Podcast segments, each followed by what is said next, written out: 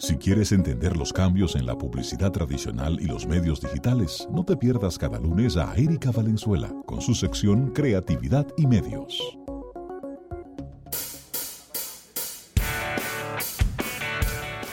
Bien, 809-539-8850, número en cabina para alguna pregunta o comentario sobre la sección de Erika Valenzuela y recordándolo a nuestro público, ya que ahorita nos metemos en tema y se nos olvida, de que mañana estaremos en vivo. Ahí sí. Desde la tienda Altis de la Winston Churchill. Vamos a estar hablando de ofertas, vamos a estar hablando de funcionamiento de la tienda, vamos a estar hablando de 5G. La, tienda modelo, ¿eh? Y vamos a estar hablando de, toda, de todo lo que tiene Altis para el público durante esta semana, Ravelo. Vamos a estar probando velocidades porque la tienda Altis Churchill que es la que está ahí eh, a una esquina, dos esquinas de la 27 de febrero con Churchill, es una de las tiendas en donde se están haciendo las pruebas, se están mostrando las pruebas de las velocidades 5G de Altiz, que en el día de hoy salió una entrevista con Ana Figueiredo, quien es la CEO de, de Altiz, donde ella dice, técnicamente nosotros estamos ready. ¿eh? Ahí está. nosotros estamos ready. Nosotros estamos ready. En pocas palabras, Indotel, ponte la pila. Sí. Ella no lo dijo así porque ella no puede. eso lo decimos nosotros. Eso lo decimos nosotros. que, nada, un video que se puso bastante sabroso en, los medios. Y, bueno, donde estuvimos hablando precisamente de cómo el órgano regulador, el que tiene que fomentar precisamente la innovación tecnológica, eh, lamentablemente está bastante, bastante retrasado. Pero bueno, hablemos de temas más agradables por aquí. Sí que recibiendo a Erika en el día de hoy con una importante invitada que nos encanta que bueno. Así es, eh, hoy nos acompaña Claudia Poe, que es la directora de, Atomic Garden. Bueno, hoy ese es el rol que a ella le toca hoy, entre los, múltiples roles que ella tiene. Estoy en calidad de directora de Atomic Garden. Exactamente. Y bueno, ella viene a contarnos un poco sobre, eh, la, vamos a decir que es la primera entrega de este evento que eh, va a, bueno, justamente que lo está organizando de Atomic Garden, que va a ser a principios de diciembre, que se llama Recap 2019. Entonces, cuéntanos un poquito, Claudia, que aunque yo me lo sé, los demás no se lo saben. Tú lo sabes bien, eh, bueno, eh, primero gracias por darme esta plataforma para anunciar este, este gran evento que nosotros hemos creado como con el fin de, resumir el año. Nosotros como escuela entendemos que todas las cosas que nosotros hacemos tienen que ser siempre a favor del aprendizaje y a favor de cómo aprovechar la experiencia de otros para, para de cara al futuro, al futuro de nuestros trabajos. Y entendimos que este fue un buen año en todo lo que tiene que ver con creatividad y comunicación y todas esas eh, eh, acciones que abarca lo, lo que se conoce como la economía naranja. Este año fue muy bueno para el país. Si tomamos en cuenta que por primera vez eh, tuvimos premios EFIS en República Dominicana, que rompimos un récord de merengue hace poco, récord Guinness, que entraron por primera vez, eh, entró por primera vez Dominicana Got Talent, que también irrumpió de manera muy interesante en lo que es la creación de contenido. Surgió un nuevo medio de comunicación, una nueva plataforma, que es el, Snack Report, que descubrió una nueva forma de contar eh, noticias. Eh, los podcasts resucitaron en este país y adquieren, un repunte también en lo que es el consumo de, de podcast. Y, Zoológico hace poco ganó una, un premio latinoamericano como campaña digital en la región. Entonces y seguimos y, disculpa Patricia, seguimos solidificando la parte de la efectividad de los premios internacionales con relación a nuestra participación en los mismos. Así es, eh, tanto así que este año eh, tuvimos una gran cantidad de directores creativos dominicanos que fueron jurados en premios internacionales. Y te estoy hablando de Corea, de eh, Latinoamérica, España. O sea que hemos tenido una participación muy interesante en todo lo que es el producto creativo. Y esa fue la inspiración para que la escuela hiciera este evento que no es más que reunir a esos protagonistas para que nos cuenten desde su punto de vista cómo fue la experiencia, cuáles fueron sus aprendizajes y un poco nos atrevamos a pronosticar qué puede venir para el 2020, el 2020. Eh, de hecho, eh, eh, aquí nuestro amigo Ravelo va a tener también una participación con otros dos colaboradores del programa, con Claudio Irujo y Nelson González, pues tocando lo que es la parte del marketing digital, de, perdón, del marketing deportivo. Un buen momento también, tomando en cuenta los más, eh, hechos recientes. Claro. Van vestidos de pelotero los tres. Van vestidos, van vestidos de pelotero los tres a la charla. No me tientes. Fíjate, incluso algo de lo que se habló poco, pero que en su momento tuvo su repercusión, Limonada Coco se metió en un anuncio de la Major League Baseball. Y eso también es un producto dominicano creativo que se hizo con un fin y que eh, apareció en otro, eh, utilizado bastante bien en lo que es la campaña en general. Eh, de manera que lo que nosotros queremos es hacer eso, que nosotros para cerrar el año, mirando hacia atrás, ¿qué fue lo más relevante? aprender de esas personas que tuvieron parte, que tuvieron un rol importante ahí y aventurarnos a pensar qué nos puede, qué puede venir para el 2020, tomando en cuenta los acontecimientos que van a venir en el 2020 y, y cuáles fueron esos grandes hallazgos que hicimos de cara a este año que está a punto de cerrar. Los, los speakers, pues precisamente, lo he dicho sutilmente, son esas mismas personas que han estado involucradas en esos eventos. Tendremos las agencias ganadoras de casos EFIS contándonos eh, esos casos y para que podamos entender cómo fue que cómo fue que se ganó y la, y la importancia también del premio. El Snack Report, Alf Álvarez también va a contarnos sobre sus aprendizajes. Eh, los chicos de Óyete Esto, que son creadores de podcast, también van a hablarnos mucho sobre el perfil de lo, del dominicano que está oyendo podcast y cuáles son los temas que nosotros estamos escuchando. Como ya dije antes, ustedes van a tener una participación porque son también eh, de las pocas plataformas de medios que, que, promueven el marketing deportivo y es un país también que tiene mucho campo para el desarrollo del marketing deportivo porque somos eh, eh, la verdad que no somos atletas por naturaleza, porque yo solamente caminaba con mi perra, pero aquí se practica y se sigue mucho deporte y hay muchas marcas que ya están apoyando el deporte desde temprana edad, o sea que hay que empezar a hablar de eso. Eh, también vamos a tener una participación muy importante de Angie Díaz, que nos va a hablar sobre el enfoque de género. Eh, los publicistas y los que trabajamos en el medio de comunicación tenemos una responsabilidad en lo que es cómo nosotros estamos planteando no solamente las campañas, sino los roles dentro de las campañas en la familia. Entonces vamos a aprender también un poco con ella de en qué consiste ese, ese enfoque. Que no es de todos y todas. Eso. Que no es de todos y todas. no, ese no es el enfoque. Ese no es el enfoque. Y yo creo que también va a ser un buen momento para hacer, para hacer networking con las personas de la industria. Muy bien. Eh, y es una mañana que también es muy fácil como de eh, eh, eh ubicarla. ajá, ubicar y adaptar dentro de una, de una agenda que no te vamos a inhibir de todo un día para que tú puedas disfrutar de, las charlas. Sí. Claudia, ¿dónde va a ser y, y, ah, y, realmente qué día en específico? ¿Cuál es esa famosa mañana? La famosa mañana.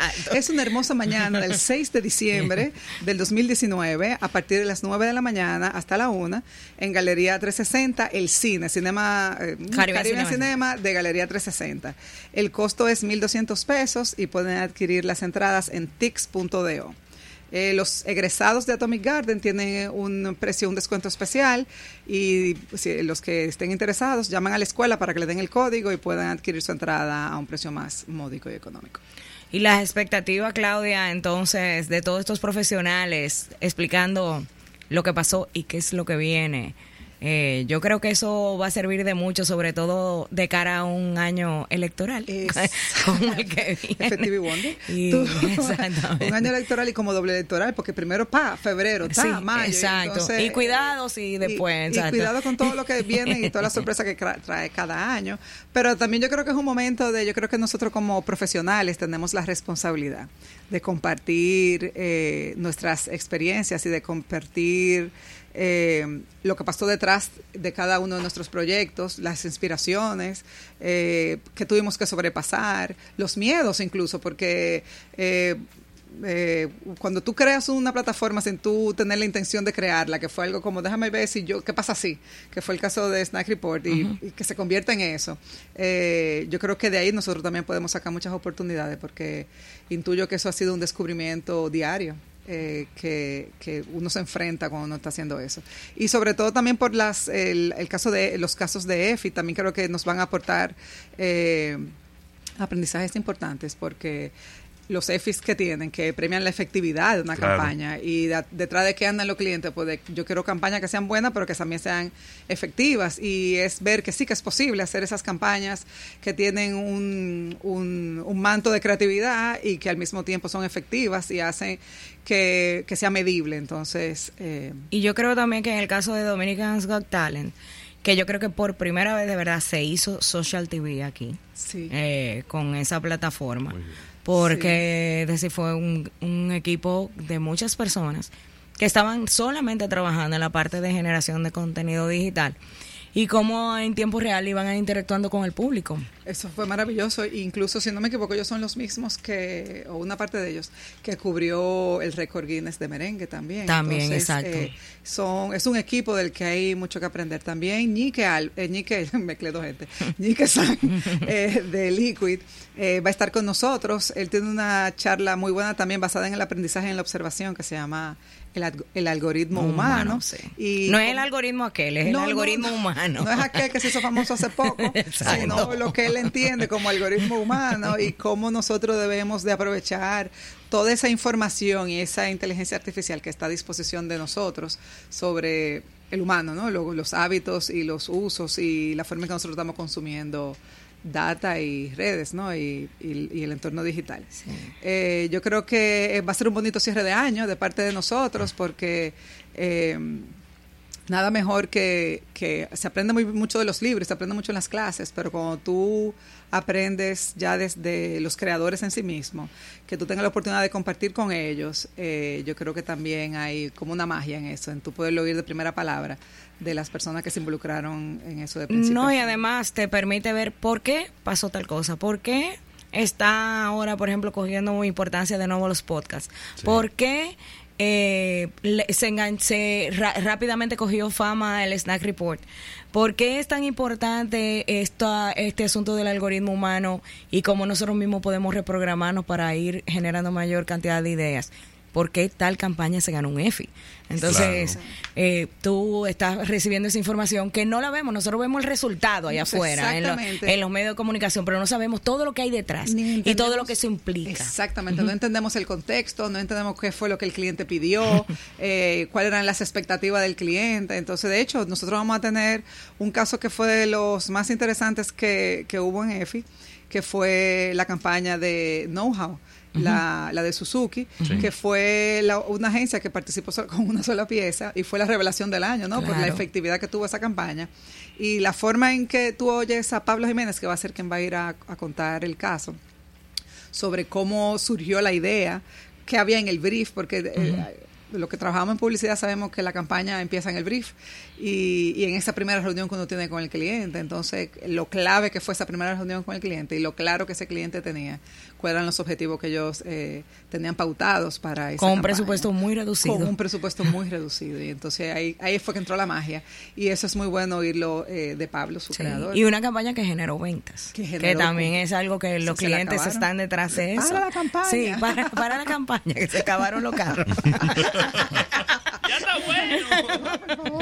¿Cuáles son los requisitos para participar en la charla? Tengo que pagar mil dólares, es gratis, 200 dólares. Si los tiendas me lo puede pagar a mí, pero de momento. Como donación. sí.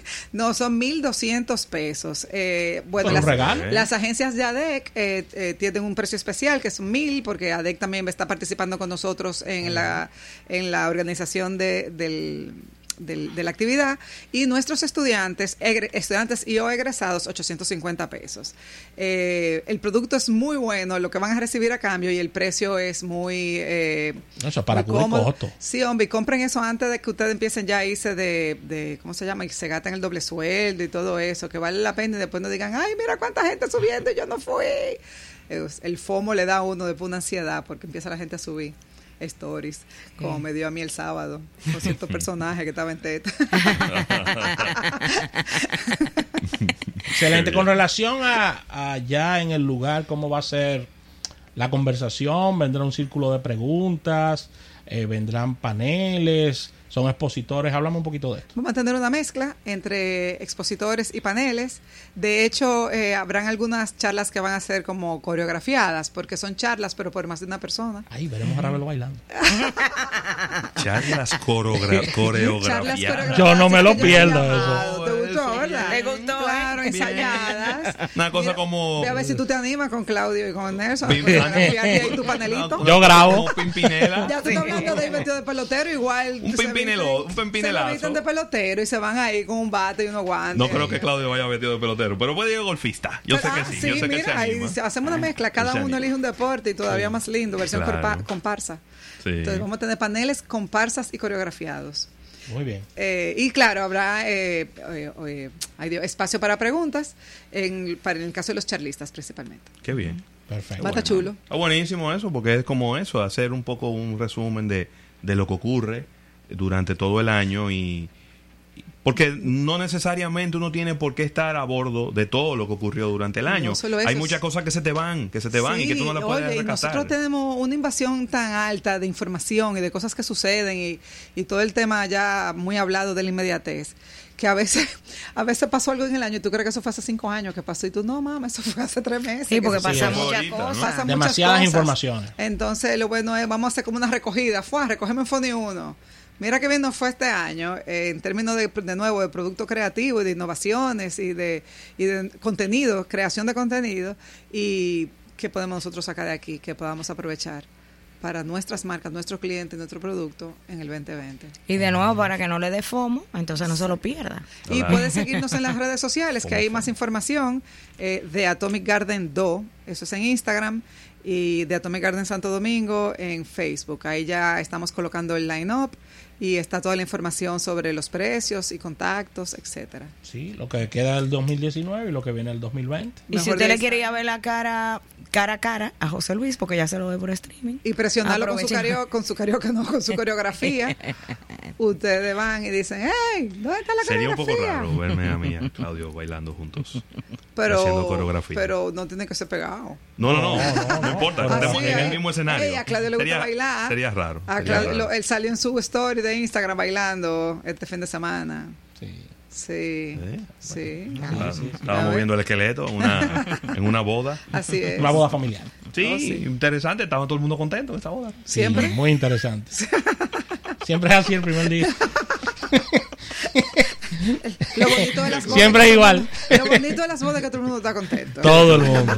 Todo el mundo. Entonces, Claudia, las boletas en tix.com. Eh, Tix.do. Deo, ok, tix.do. Tix.do y Tix es palo. T-I-X. Y, y, eh, apresúrese porque ya la gente empezó a comprar. Entonces, eh, no podemos poner silla porque es un cine. O sea que cuando se acaban la entrada, se acabaron la entrada. Exacto, no, no hay más. Quizá una pregunta un poquito tonta, pero válida. No hay, ¿Quién, no puede, quién- quién puede sacarle mayor provecho a toda esta conversación? No. Yo creo que principalmente, y es muy buena la pregunta, eh, los publicistas jóvenes, estudiantes eh, de la carrera, tanto de publicidad como de mercadeo, De mercadeo comunicación, incluso pymes. Los pymes que están todavía adentrándose en el mundo de la comunicación, y son sus planes de comunicación para el año que viene, tienen muchísimo que aprender sobre los charlistas y los paneles que van a estar ahí. Ellos pueden eh, no solamente hacer preguntas, sino que quién sabe si ahí también le encienden el bombillo de las ideas, si se les ocurre eh, cosas que pueden implementar para el año que viene. Eh, eh, publicistas jóvenes, junior, pueden también beneficiarse un montón sobre nuestros charlistas. Y por supuesto, el gremio completo, porque somos pocos y hay que darse apoyo. Y a gallina Sí, también. sí. Sí. Y yo Sí, creo sí. que también clientes, eh, adem- no solo pymes, sí. sino en Sí, general. sí, hasta clientes, eh, Porque eh, tú estás oyendo hasta los casos de otras personas. Claro. eh, sí. Y y, es- y casos a lo mejor, eh, generaciones de contenido que para eh, cosas como Dominican Scott Talent, que tú no sabes a qué aplica para ti. Exactamente. Entonces, de, de todo se puede coger algo y lo importante es cómo, cómo mi marca puede eh, adentrarse en este, en este mundo también del contenido, que es un, es un territorio que a mucha gente le da miedo, Sí. pero es lo que el consumidor, valga la redundancia, está consumiendo, o sea, Y- y, es lo que es relevante para el consumidor, Y que quizás lo más de lo más robusto de esa conversación es que es una conversación totalmente local. completamente local, con Totalmente cosas que han sucedido aquí. Sí. Nadie va a poder decir, imagínate, eso ya es fácil, porque No, aquí, como tú pones? No. Eso en España, Eso que es- hay ah, no, eso en Estados millones. Unidos, que tú, cualquier cliente tiene tanto milloncito en su presupuesto. No, señor, eso fue aquí. Algunos con mucho presupuesto, otros con poco presupuesto. Y otros sin ni- con y otros con cero. Con cero, para ¿Eh? que sepa. sí, porque hay clientes que van con casos donde las agencias y le dicen no hay presupuesto. Ajá. y tenemos que sacar algo. Oh, sí. Sí, Así y ahí que- hay que realmente sacar la real la creatividad. La creatividad. real. Raúl. Por ejemplo, lo mismo, el mismo caso de los podcasts. Si está en auge, ¿por qué las marcas no están haciendo nada con los podcasts a esta altura del juego? Exactamente. O sea, ya debieran de estar pensando cómo yo voy a incluir ese, eso, de, ese formato dentro de mis estrategias. Porque los jóvenes, eh, ahora hablando, poniendo etiqueta, yo que ahorita hablaba de no poner, los centennials te están escuchando podcast. Nosotros tenemos las estadísticas Ay. de los podcasts en Almuerzo de Negocios y eso es una locura. Es, Eso es una locura. es la plataforma de mayor crecimiento ahora mismo de, de escucharnos. Y está en pañales. En. Está en pañales en Sí. este país. Y como quiera, es eh, tan en pañales está que, mira, como tú dices, va creciendo todo lo que da. Y para, para nosotros era eh, eh, ineludible. O sea, tenemos que ponerlo sí o sí, porque es un caso de verdad que, que, que está marcando un antes y un después en consumo de medios. Algo que tiene, ¿cuántos años tienen los podcasts? Dime. Exacto. Esa fue la respuesta y esa. Muchísimo. Oh, pero al principio yo no podía ni pronunciar esa palabra. Sí, es que el podcast, el podcast vino con el iPhone. Sí, Sí, exactamente. Con- digo Muy- que yo re- Sí, así sí. haciendo memoria Sí, Con el- con con el iPhone. iPhone. iPod. Ah, con el y iPod. con el iPod Exactamente. también. Exactamente. Sin embargo, ahora fue que el que- público de la. República Dominicana Empieza a consumir. lo consume y, Y habría que analizar local. y habría que analizar por qué. Claro. Habría que analizar por qué, porque era algo que estaba muy muy cerrado, un grupito, eh, contenido internacional y demás. Quizá parte era eso, que no había un contenido especializado para nuestro mercado, Yo personalmente le echo la culpa a Spotify.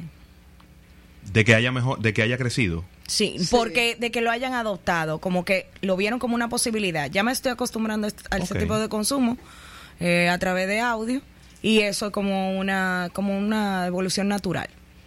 Y Yo le echo la culpa personalmente por la cantidad de personas sentido. que, Sí, que. Spotify y y también Digo, la hablando parte de, de alto volumen, Sí, de, de una plataforma que tiene alto Sí, volumen de, claro. de de, usuarios. sí. de Spotify y en el caso específico de Almuerzo de Negocios también la parte de, de Apple Podcasts. No, Claro. sí, te digo, pero que ya tú te acostumbras con el Spotify y lo natural es, bueno, pero déjame ir a oír los Sí. sitios más especializados. Pero ya estoy acostumbrado a consumir el contenido así. Claro. Sí. claro. Entonces- No, yo- eh, de- definitivamente que Spotify ha sido eh, muy clave para el tema del podcast aquí. y, y bueno, hoy en día lo- hay plataformas de distribución. Claro, exacto. Así que tú no tienes ni que, que subirlo que Sí, individualmente en así cada es, cosa, sino que tú lo subes a una sola cosa y Te de ahí se distribuye para todos lados. Es decir, que eso también te da esa versatilidad de que no es que nada más lo puede oír en Spotify o que nada más lo puede oír en Spreaker o que nada más lo puede oír en Porque Apple. al final eso es otro micro momento. Tú tienes que estar es en la plataforma que quiera escucharlo cualquier persona eh, y que prefiera, ya. Claro. Y la otra sorpresa es que en el tema de los podcasts, si bien es cierto que estamos hablando del consumo local, pero el consumo internacional es una locura Es también. una ¿no? locura. Nosotros vemos lo que nos están escuchando fuera del país a nivel de podcast y hasta nos asustamos de la cantidad de personas que nos escuchan tanto en Estados Unidos como en Europa, México y España, que decimos, pero es que esto es, esto es una sorpresa lo que, lo que ha venido ocurriendo con esto. Claro. De, de que tú dices, wow, por ese, en todos los continentes que nos están escuchando. Entonces fíjate que justamente por ese tema y hablando de la generación de contenido, el reto viene cómo yo voy a buscar formas diferentes de que esas personas que están generando contenido en podcast me incluyan y que, que incluyan mi marca que, que, que sea de forma diferente a lo que estamos O acostumbrados como a creo yo también, mi propio canal de podcast, porque También. lo que, lo que todo esto confirma es que el consumidor está buscando contenido, que el consumidor busca informarse y necesita informarse, como ya lo sabemos, en el momento que puede, a la hora que puede. Entonces, eh, eh, dónde estamos nosotros en ese momento en el que una de las, de las herramientas que más utilizamos para aprender es precisamente las plataformas de internet, YouTube y los mismos podcasts. Entonces, eh, hay mucha gente ya que está aprovechándose de esas herramientas, personas eh, que tienen inquietudes y quieren compartir su conocimiento, pero de nuevo las marcas siempre les toma un, le toma mucho más tiempo y y hasta dir- yo diría que coraje eh, lanzarse a esos medios y empezar a crear su propio contenido, que evidentemente el reto es cómo no hacer que ese contenido sea publicidad. Ese es el reto. Ese es el gran reto. Porque inmediatamente se siente que se está Bye. vendiendo algo. Adiós. Así mismo es, si te vi, no quise me acuerdo. te- te quise mucho, pero no. Sí, la gente se siente un poco No. utilizada. Sí, exactamente. Cuando ve que el, te- el asunto tiene un fin comercial. Así Claro. es. Así es. Sí, excelente. Así Bueno. que, muy bien. Gracias, Claudia. Gracias a ustedes. Recap. Recap 2019, Me el gusta el 6, nombre. 6 de diciembre. 6 de diciembre en Caribbean Cinema de Galería 360, 1.200 pesos y las entradas se pueden comprar en tix.do. Bueno, Ahí mi única exigencia es que haya popcorn. Pero es un cine, Es papá. un cine. Que haya popcorn para yo ver Es mi cine. charla. Lo que, hay- lo que va a haber es Ravelo. Eh, no, no. sabemos si coreografiado, No. pero va a estar con Ya, eso, esa es la sorpresa. esa es la sorpresa del día. Muy Así que Un bueno, excelente. Ahí, ahí estaremos. Y puntos de contacto, Erika. Seguir las redes sociales. Sí, las en redes The Atomic. Garden y de Atomic entonces- Garden 2 en Instagram o de Atomic Garden Santo Domingo en Facebook.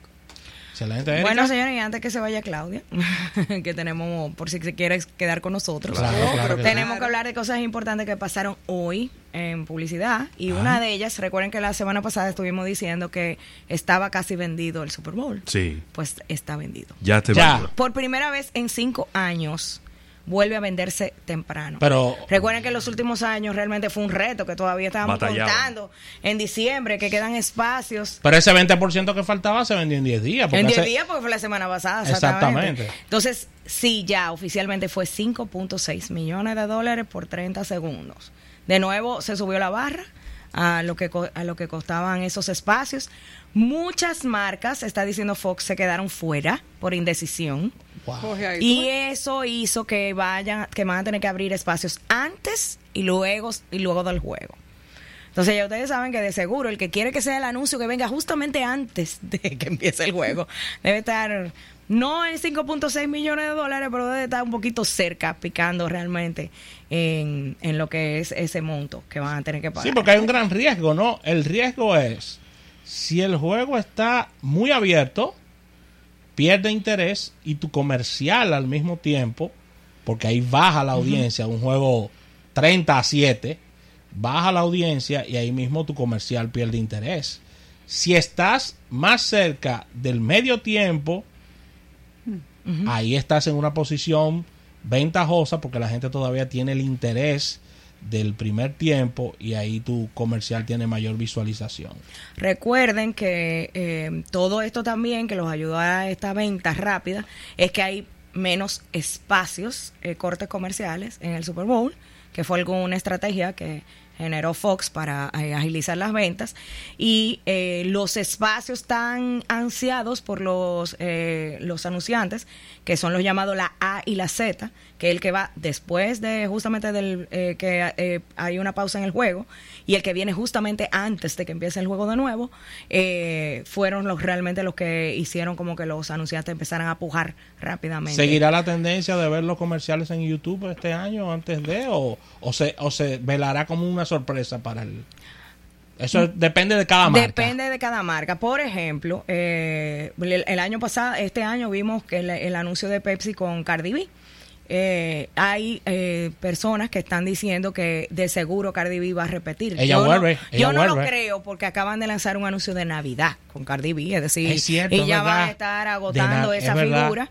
Es decir, dos veces en un año y ahora también otra vez en el Super Bowl. Sí. Eh, a Creo realmente cuál marca tú estás impulsando más It's porque eh, Cardi B como marca pesa mucho. Sí. Así yo no sé qué tú crees que opinas Ahí de debe eso. haber Clau. también, yo que me quedé pensando de lo que tú dijiste al principio, y deben haber ya las marcas que se quedaron fuera pensando en cómo van a hackear. Ah, no, por, Facebook por del so- Super Bowl, porque, claro, por redes eh, sociales. por redes sociales y, y algún otro medio, porque eh, si tú te quedas fuera del Super Bowl, la otra opción es esa. O sea, los recursos que yo tengo, que esa que se quedaron afuera no fue porque no tenían los 5 millones. Exacto. Entonces, Erika, es verdad. Entonces, Sí. Erika, sé que lo comentaste los otros días, pero la pregunta es válida porque se está acercando la fecha. ¿Vamos a poder visualizar en República Dominicana los comerciales? ¿Sí o no? Hasta ahora la esperanza es que no, porque es por Fox. Porque Fox. Y Fox, eh, a menos que nos dé una sorpresa y nos vayamos a desmayar, algo por el estilo, pero obviamente es sus anuncios que aplican, que la- regularmente son mexicanos. Sí, y Fox Porque- tiene, tiene lamentablemente, Sí. tiene un contenido exclusivo para la región de Latinoamérica. Así Sí, Tú no vamos. puedes ver Fox directamente. Tú no puedes ver Fox, No, el no, que no. viene de Estados Unidos. Ellos no lo deberían de perdonarnos el día del Super Bowl. Ese día perdonado. Ellos están vendiendo sus anuncios y no cuestan 5 millones, a lo mejor cuestan 5 mil dólares.